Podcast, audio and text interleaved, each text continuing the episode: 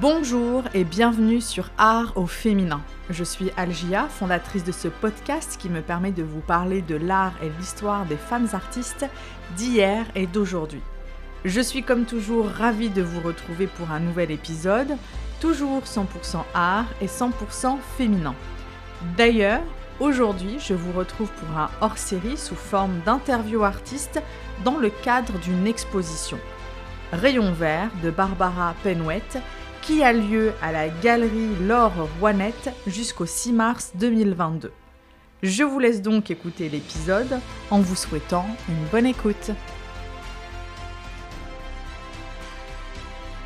Alors aujourd'hui, je suis à la galerie Laure Rouanette. La galerie est située au 20 rue de Torigny, Paris 3e, et est spécialisée dans l'art contemporain, le lieu, ouvert depuis 2011 et géré par Laure Rouanette, qui fait en sorte de représenter la jeune garde artistique avec, je cite, davantage de femmes que d'hommes.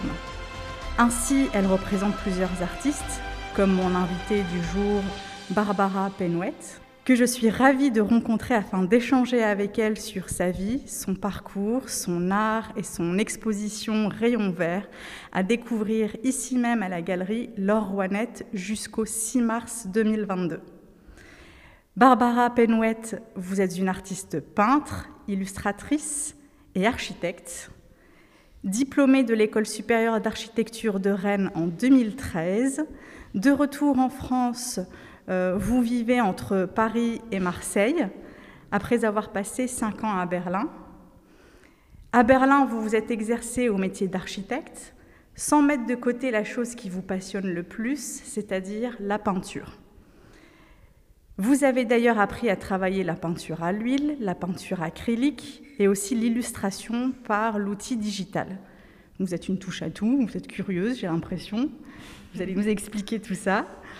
Et euh, vous vivez d'ailleurs votre première euh, exposition personnelle, qui est Rayon Vert, et je vous souhaite beaucoup de succès à travers elle. Donc Barbara Penouette, bonjour, merci d'avoir accepté mon invitation. Je remercie aussi Laure Rouanette euh, de faire en sorte que la rencontre puisse se faire au sein même de la galerie, entourée de vos œuvres. Pour commencer, Barbara Penouette, j'ai envie de savoir comment vous vous sentez. Euh, bah, bonjour et merci pour l'invitation. Euh, je me sens plutôt bien, même si c'est mon premier podcast. Donc euh, je vais essayer de ne pas être trop stressée.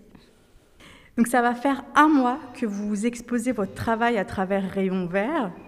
Quel est le sentiment ou les sentiments qui vous habitent de savoir vos œuvres ici euh, Pour moi, c'est une très belle opportunité et une très belle étape euh, en tant qu'artiste euh, d'être représentée par Laure Rouanette, par le choix de ses artistes, sa sensibilité et de pouvoir montrer mon travail au travers de cet accrochage.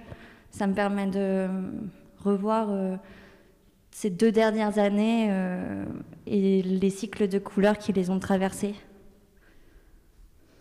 Donc ça fait deux ans que vous êtes, euh, on va dire, artiste peintre, c'est ça? Non, ça a toujours été. Euh, j'ai toujours été artiste peintre depuis que je suis toute petite. Donc euh, les deux dernières années, c'est cette série qui parle de, du rayon vert. Mais avant, il y a eu d'autres séries qui parlaient plutôt du vivre ensemble, de corps en tension. Et, donc en fait, non, ce n'est pas du tout le début de mon activité en tant qu'artiste. Alors justement, comment est né votre intérêt pour l'art et notamment celui pour la peinture? Euh, La peinture, elle a toujours été présente car euh, mon père, il est peintre amateur et donc euh, il y avait une salle qui était réservée à la peinture et où il y avait vraiment cette odeur de térébenthine, les tubes à côté de la palette. Donc j'ai pu très vite utiliser beaucoup de médiums et vu que j'avais un intérêt très intense pour la couleur, euh, ça allait très vite vers la peinture. Euh. donc, euh, comme je disais, il n'y avait pas de début, c'est juste aussi quelque chose de très vital pour moi. Vous en avez besoin pour pouvoir vous exprimer? Oui, c'est ma manière de, de m'exprimer, finalement, au travers des couleurs, de la peinture. C'est vu que ça a toujours été présent, en fait, c'est quelque chose qui constitue ma personne. Donc vous vous êtes dirigé vers des études d'architecture pour en faire votre métier. Moi, j'aimerais savoir pourquoi est-ce que vous continuez en fait ce métier euh, d'architecte ou alors vous vous consacrez pleinement maintenant à la peinture? Euh, non, je continue le métier d'architecte et là je me tourne plutôt vers l'architecture d'intérieur pour son côté créatif. Mais ce qui m'intéresse, c'est que l'architecture, on répond à une demande et donc on doit mettre euh, sa vision au service d'un client et ça va être quelque chose qui est habité. Donc on a une toute autre dimension que le travail de la peinture qui est aussi quelque chose de très solitaire et qui est euh, finalement pour moi ma manière de m'exprimer, mais elle ne fait pas de compromis avec quelqu'un d'autre. Et hum, je pense que les deux euh, cohabitent très bien. Et puis l'architecture, euh, c'est aussi quelque chose de très passionnant. Et parfois, ça peut être le problème parce que, enfin, avoir une passion, c'est super. Et c'est déjà une chance dans la vie. Et en avoir deux, il faut réussir à à trouver le temps euh, pour chacune et qui sont toutes les deux très chronophages. Et vous arrivez à le trouver justement ce temps-là? Euh, Je m'oblige à, trouver euh, des temps pour la peinture et pour l'architecture et essayer de, de, trouver la meilleure balance, même si parfois l'un prend le pas sur l'autre. Mais de plus en plus, ça me ça me fait vraiment mal de devoir mettre la peinture de côté que ça devient une impossibilité. Ça devient limite vital. Oui. Enfin, ça a toujours été, mais c'est de plus en plus quelque chose que je suis contre, euh, de laisser l'architecture prendre toute la place. Alors, je suis arrivée un peu en avance, j'ai observé quelques-unes de vos œuvres. Euh, tout en sachant que euh, je n'ai cessé, en fait, avant de notre rencontre, d'observer ça sur les réseaux sociaux. Euh, et quand j'observe, en fait, de, vos tableaux, je vois beaucoup de choses que j'aimerais que vous puissiez donc développer. Il y a dans un premier temps la couleur. Donc elle est là, elle est saisissante, elle est également généreuse. Il y a aussi ces personnages J'aimerais savoir qui ils sont, est-ce que ce sont des modèles, et aussi la taille de euh, vos toiles. Euh, donc, euh, concernant les couleurs, elles font référence aussi justement à ce rayon vert dans la manière dont on a de fixer le soleil à l'horizon et qui va nous éblouir. Donc il y a cette notion d'éblouissement, mais également du souvenir de cet instant furtif que l'on attend et lorsqu'il passe, on ne sait plus si c'est le rêve ou la réalité, quelque chose qu'on s'est fait euh, en tête. Et hum, ce qui m'intéresse justement, c'est de venir capter des moments euh, qui sont pris dans un instant. C'est ce qui fait vraiment la matière de la vie, c'est ces petits instants furtifs qui vont créer comme les flashs de souvenirs.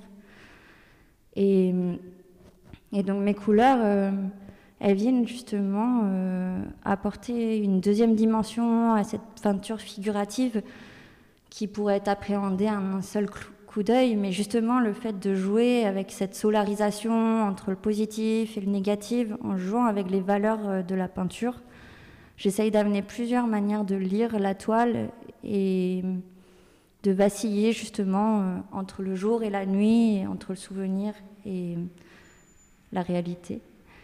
Et concernant, euh, c'était les, personnages. Euh, donc, je travaille d'après mes propres photos, car ils ont chacun leur position, leur mouvement. et ce qui m'intéresse, c'est c'est de créer une attitude et justement de, capter un instant. Parfois, je vais même partir de, vidéos où je fais mon propre arrêt sur image au moment qui me semble le plus en envol au point de bascule finalement de la scène. Et, pour ça, j'ai besoin de, prendre ces photos. Et aussi, c'est des personnes qui m'inspirent. Mais pour moi, euh, ces photos, c'est pas la photo d'une personne, mais c'est la photo d'une figure ou d'un corps qui me sert vraiment de matériau pour questionner euh, l'individu et aussi le collectif. C'est, par exemple, il y a toute une série qui se détache dans Rayon Vert qui s'appelle Les serviteurs muets et où euh, j'ai décidé de venir effacer l'objet de la toile qui implique la posture du personnage. C'est-à-dire qu'ici, je suis venue effacer le téléphone portable de la main de ces figures humaines, ce qui peut donner quelque chose d'énigmatique. C'est comme un léger surréalisme euh, en venant décaler la scène et en utilisant l'effacement qui fait que on se demande pourquoi, qu'est-ce qui fait le prétexte de cette posture. Carrément, et on le voit bien justement, euh, parce que mon œil est, porté euh, vers cette toile qui a peut-être un nom. En fait, je donne des noms qui sont des didascalies, et euh, pour, comme des pièces de théâtre, interpréter le, le, moment. Et donc c'est extérieur ciel, j'avais bien raison, et fin de journée. Mais en fait, ce qui m'intéresse aussi, c'est parce que cette personne, elle le tient d'une manière particulière, le téléphone qui n'est pas celle de toutes. Et l'objet, il y a toujours cette question de l'intime, mais aussi de l'universel. On a tous appris à, euh, utiliser un téléphone il y a 30 ans. Et ça a impliqué des nouvelles postures, mais qui vont être différentes d'une personne à une autre. Mm. Donc il y a vraiment cette question de l'individu et de la, du mécanisme collectif aussi. Vous avez bien développé justement euh, votre art. J'aimerais que vous puissiez en parler davantage et notamment en fait sur votre processus de création votre technique, euh, ce qui vous inspire et notamment euh, le message que vous venez effectivement de, communiquer. Mais aussi, j'avais lu quelque part que vous travaillez également, alors la peinture à l'huile, l'acrylique, mais aussi le sable. Oui. Et on le voit bien justement sur certaines toiles quand on s'approche justement un, un peu plus de la toile, on voit qu'il y a cet effet. En fait, euh, mon propos, enfin, comme beaucoup de peintres, il, tourne autour de la lumière. C'est ça qui met en valeur les scènes. Et donc, euh, ce n'est pas du tout nouveau, mais je le traite par la solarisation, mais également euh, dans la toile en tant qu'objet. Et comment la lumière, elle va venir s'accrocher à la toile. Et le sable, ça me permet d'obtenir euh, cet effet mat qui accroche la lumière et qui euh, donne une nouvelle dimension à l'objet euh, de la toile. Car même dans mon travail, je m'intéresse beaucoup à la fibre de la toile qu'on va retrouver, soit avec de la toile de jute ou ici de la toile de lin. Et en venant faire tout un travail, enfin, dans la manière dont je travaille ma peinture, je vais la faire plus ou moins apparaître. Et hum, finalement, si j'aime cette toile, enfin, ou la, texture qu'elle a et son grain, c'est dans la manière qu'elle a d'accrocher la lumière. Et donc, hum, je pense que oui, toute ma réflexion, tant dans le fond que la forme et que l'objet de la toile, c'est très lié à la lumière. Travaille sur des supports qui sont plutôt grands, mais aussi en fait des petits supports. Et j'ai l'impression en fait que ça sert un peu de, zoom oui, euh, en fait, euh, je travaille euh, sur des formats qui font environ 1m50 par 1m30 ou 1m10. Mais lorsque je passe sur des plus petits formats, finalement, je vais pas l'échelle de mes personnages et des éléments que je peins ne va pas être réduite de la même manière que la toile s'est réduite. Je me suis rendu compte que je n'aimais pas peindre la miniature car j'aime travailler la touche de la peinture ou qui me plaît quand je vais euh, justement réduire euh, mon format, c'est proposer un nouveau cadrage plus serré, mais pas euh, une vision plus lointaine du mmh. personnage. Et j'aime beaucoup cette proximité à la figure que je peins. Et aussi vos inspirations. Je suis inspirée, ça va être le quotidien qui m'entoure et ce que j'essaie de montrer, c'est ma manière de voir les choses. Donc, qu'est-ce qui fait que on appartient à un collectif et qu'est-ce qui fait notre individualité et comment on, essaie d'être euh, authentique dans sa manière de retranscrire le monde. Et ce qui m'inspire, ça va être euh, beaucoup de formes d'art. Il peut y avoir les couleurs de Wim Wenders ou aussi euh, des lectures qui vont enfin, émerger au fur et à mesure. J'aime beaucoup la, poésie surréaliste ou Yakobo Abe, qui, est aussi un surréaliste euh, japonais, si je ne me trompe pas. On a une vision euh, très particulière du monde, avec des décalages. Georges Perec aussi, qui a écrit qui s'est donné des, manières d'écrire très décalées, comme avec l'Oulipo, où il s'oblige à écrire d'une certaine manière. Et je trouve ça très intéressant aussi de peut-être appliquer ça à la peinture, même si là on ne l'a pas, mais c'est quelque chose qui pourrait m'inspirer par la suite, de m'obliger à avoir une contrainte, comme lui, d'écrire tout un livre sans la lettre E. Je pense que c'est plutôt ça, où ça va être des écrits aussi sociologiques qui vont faire émerger en moi euh, une vision du monde, euh, une, une, manière de l'appréhender et d'essayer de comprendre l'homme dans sa manière d'évoluer. Donc euh, c'est très divers. Et à l'architecture, quand on fait de l'architecture, on, étudie beaucoup de domaines différents. Enfin, justement, la sociologie, l'histoire de l'art, la géométrie. Et je pense que c'est cette curiosité qui s'est installée en moi et qui me nourrit. J'avais lu en plus que la lecture vous passionnait énormément. Il y enfin, j'ai vu énormément en fait d'articles, que ce soit sur internet ou même l'article qui est sorti sur le magazine Tris, et j'ai vu en fait que la lecture revenait très souvent. Je ne pense pas que j'ai le don d'écriture, mais je trouve ça magique, euh, enfin, ce que ça peut faire euh, comme résonance, euh, le jeu des mots. Je trouve ça vraiment très beau. Euh, j'ai lu euh, le Quator d'Alexandrie euh, de James Turrell, qui est, Durel, qui est vraiment magnifique dans sa manière d'écrire. Et moi, ça me crée des très grandes émotions. L'exposition se nomme Rayon vert.